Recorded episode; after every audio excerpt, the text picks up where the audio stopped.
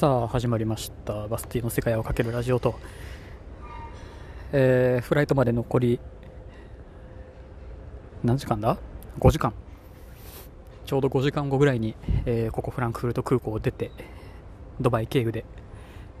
えー、日本羽田空港まで戻る予定となっております。でね、えまあ、今さっきフランクフルト空港までもう来ちゃったたのでもうまだね5時間ぐらいあるんですけど、まあ、適当に空港で時間でも潰すかと思って、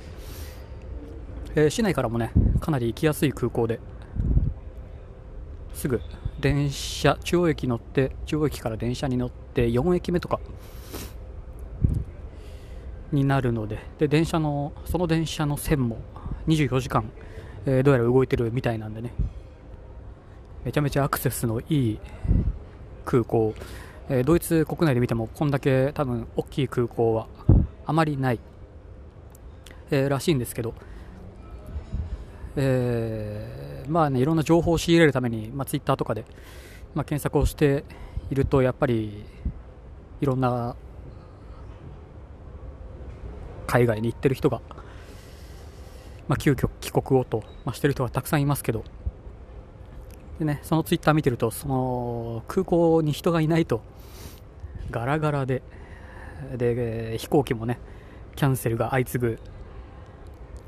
まそんなものもね、見れたりもするよみたいな、まあ、ツイートを何度か見たんですけど、まあ、ここフランクフルトはどうかなと思って来たら、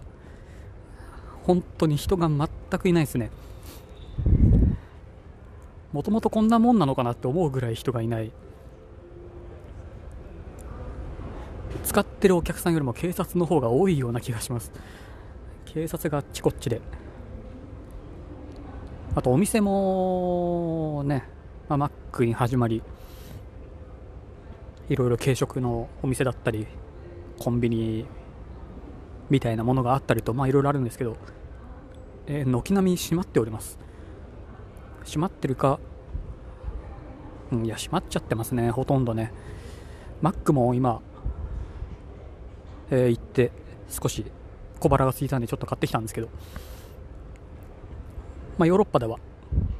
ほとんどのマックにある、あのー、無人でメニューが頼める自動発見機、自動券売機、なんていうんですかね。そう、なんか、あるんです、そういう機械が。タッチパネルだけで注文をできちゃうのが、まあ、あって、まあ、ここドイツでもね、あるんですけど、そう。で、まあ、そこの選択肢に、店内で食べるとか、こう、持って帰る、持ち帰りでとかっていう、まあ、選択肢があるんですけど、本当本当はね、なかったですね。持ち帰りしかなくて、店内席には座れないという状況でした。あちこちにロープも張られてて、えー、移動制限とか移動ができる範囲も結構限られているっぽい、えー、感じがしてます。チェックインして、えー、パスポートをね、ハンコをもらったら、人がいるんですかね、向こう側には。でもやっぱり見てるともう、7割ぐらいは飛行機キャンセルになってるみたいなんで、もう、すごいことになってるんですね、本当に。そうちょっと実感をしております今とは言ってもたまに日本語は聞こえてくるし中国人の団体客がたまにいたりって感じではあるんですけどまあ大体みんなマスクはしてるし自分ぐらいなもんですね。マスクをせず適当にいるのは。さあ残り5時間ぐらいあるんでね。またあれも日本人じゃないかな。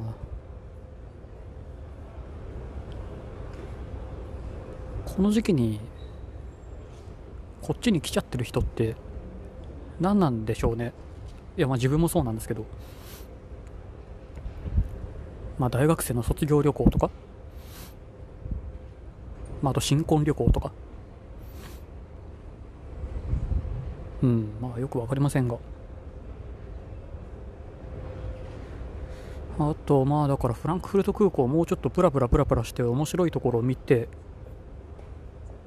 えー、なんかお伝えできればなと思ったんですけども何にもないです。何も見れないです。とか人がいないんでもうあれなんですけど、えー、で電車で空港に来ると、えー、ターミナル2に着くんです。あ1です。ん？そうターミナル1に着くんですけど。ターミナル1と2があってその間をバスと電車専用のバスと電車が通ってるみたいで、まあ、無料で行き来ができる。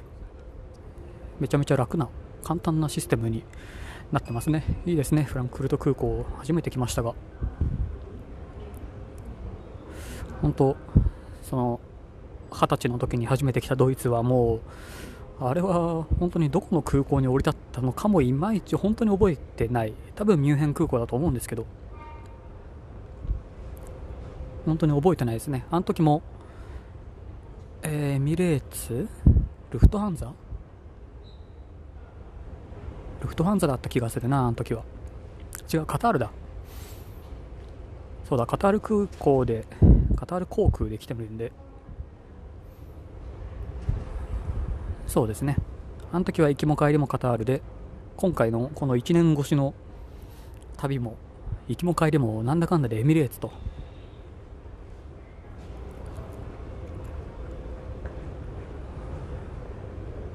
で、一度飛び出しからえー、ドイツはデュッセルドルフまでは LCC を使ったきり。あとそれぐらいしか飛行機の飛行機の経験もないのでなかなか慣れないもんですが。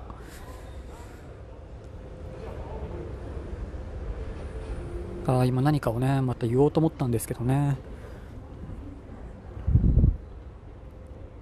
まあ、荷物もほとんど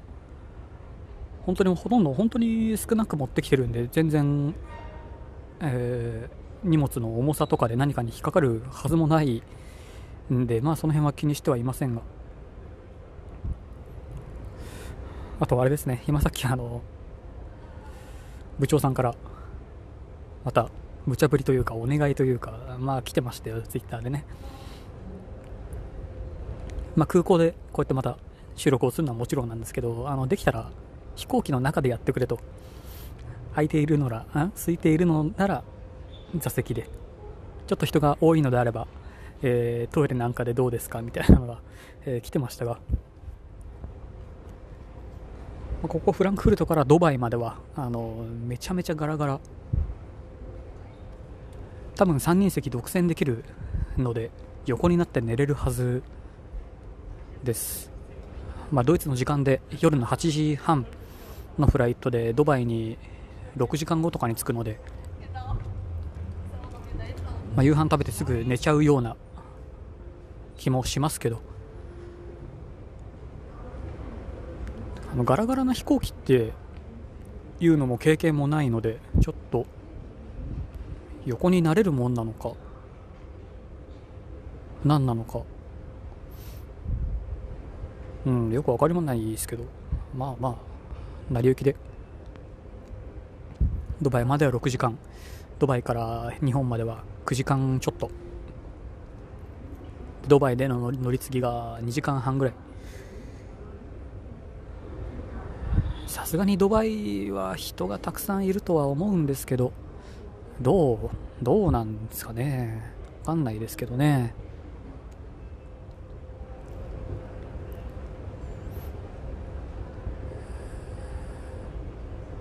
がっつりえー、体温チェック等あるのかはたまたただ通るだけの、あのー、サーモサーモサーモスタットサーモグラフィー？あいったような機械だけなのかちょっと行ってから皆さんにお伝えできればなと思います、まあ、人もいないんであのあまりねなんていうかくつろげる椅子もあんまりないんですけど、フランクフルト空港。まあ、人もいないので、電源付きの、なんか置物みたいな木、置物みたいな木、うん、があるベンチに今座って、えー、下にはね、電源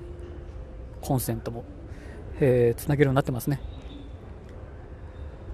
時間潰しは全然できそうな感じです w i f i もかなり早いです普通に早いです。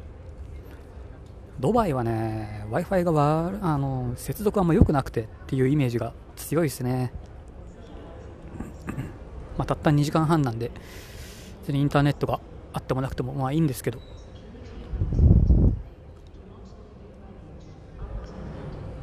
さあドイツ最終日。またそのうちドイツには必ず来たいと思ってますんで。まあさらばまた来るよドイツって感じですね。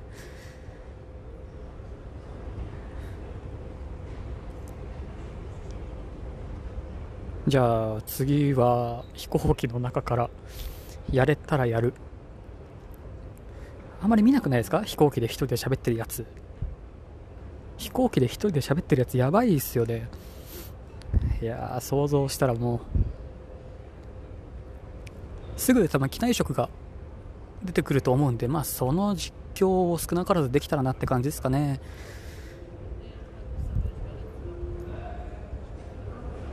はい今日はこんなところで終わっておきます。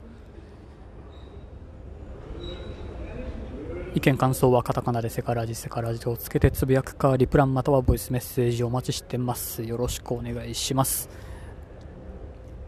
それではまた次回。またね。